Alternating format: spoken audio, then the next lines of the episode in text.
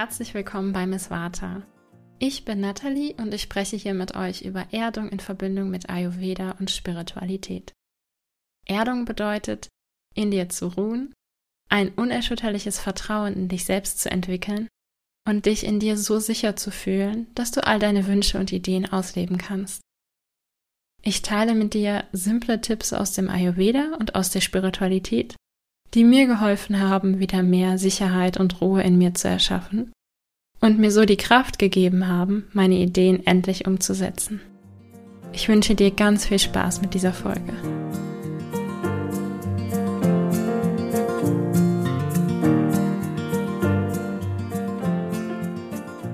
Herzlich willkommen zur heutigen Podcast-Folge.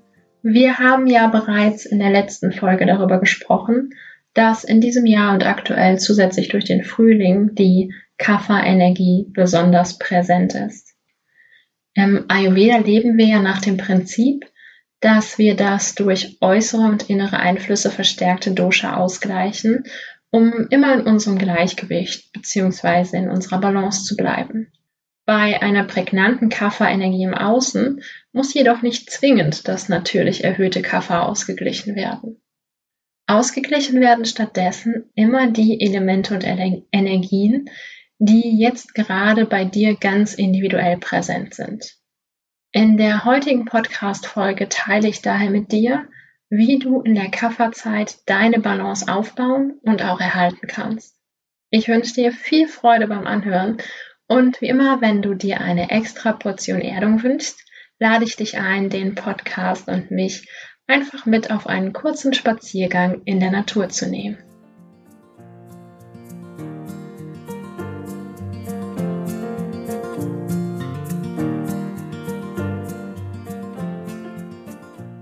Das Jahr 2022 und ganz allgemein der späte Winter und der Frühling wird vom Kapha-Dosha, also von den Elementen Erde und Wasser, dominiert. Kapha trägt die Eigenschaften kühl, feucht, trüb, fest und stetig oder stabil. Kapha steht für eine stabile Basis und auch für Wachstum und Neubeginn in der Natur. Und das kennen wir ja vom Frühling ganz besonders. Aufgrund dieser hohen Kapha-Energie kann es sein, dass du momentan den folgenden Einfluss spürst. Du merkst vielleicht eine Trägheit und Müdigkeit, besonders am Morgen. Du hast vielleicht eine träge Verdauung und auch ein gesteigertes Bedürfnis nach Ruhe, Langsamkeit und Gemütlichkeit. Vielleicht spürst du auch ein wenig Melancholie oder Lethargie. Der Frühjahr ist auch eine Zeit, wo die Anfälligkeit für Allergien immer besonders hoch ist. Auch das würden wir mit dem Kaffer assoziieren. Wenn diese Punkte auf dich zutreffen, dann kannst du das erhöhte Kaffer bei dir unter anderem so ausgleichen. Du kannst viel grünes Blattgemüse in deine Ernährung integrieren, zum Beispiel Spinat oder Rucola esse ich sehr gerne denn das enthält Bitterstoffe, die Kaffer ausgleichen. Du kannst auch frischen Ingwertee trinken, denn der regt den Stoffwechsel an und gibt dir zu dem erhöhten Kaffer den notwendigen Pita-Kick, um wieder ins Gleichgewicht zu kommen. Weil Kaffer stetig und stabil und auch starr ist, ist auch Bewegung eine super Methode, um Kaffer auszugleichen. Und das muss kein Leistungssport sein. Auch ähm, 15 Minuten Yoga oder ein kurzer Spaziergang zwischendurch kann dein erhöhtes Kaffer ausgleichen. Bei Tendenz zu Allergien empfehle ich dir, zusätzlich eine Nasenspülung zu machen.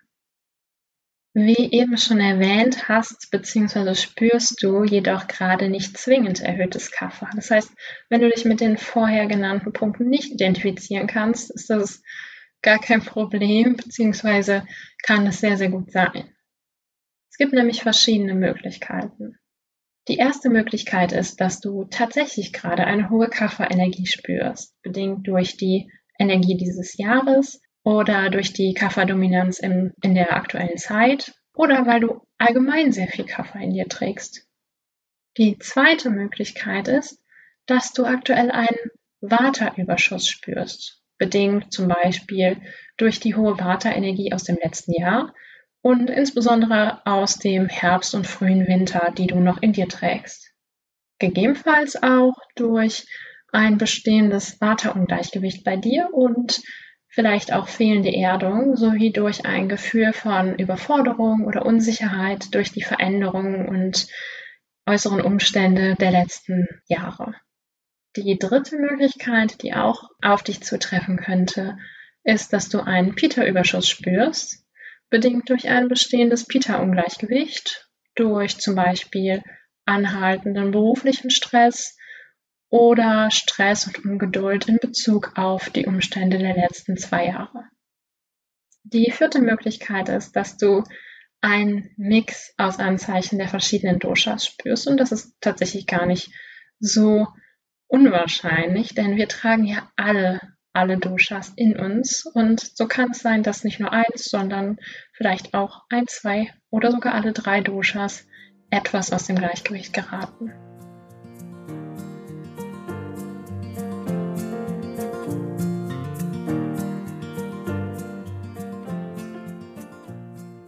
Erlebst du häufig das Gefühl, bei gesunden Routinen bei spirituellen Ritualen oder bei deiner kreativen Arbeit in der Selbstständigkeit einfach nicht in die Umsetzung zu kommen?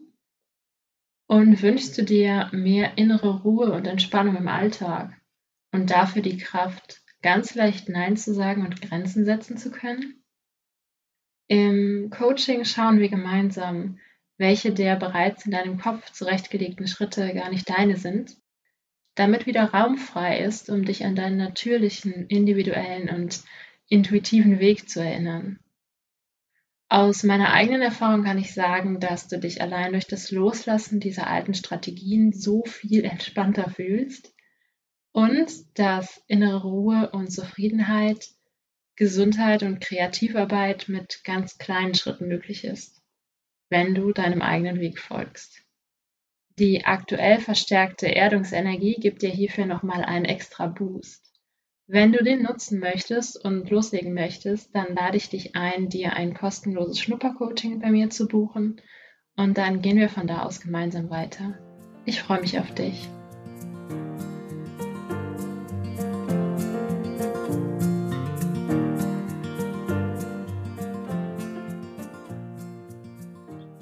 Für den Weg hin zur Balance ist es also wichtig, dass du ganz individuell für dich schaust, welche dieser Möglichkeiten gerade auf dich zutrifft.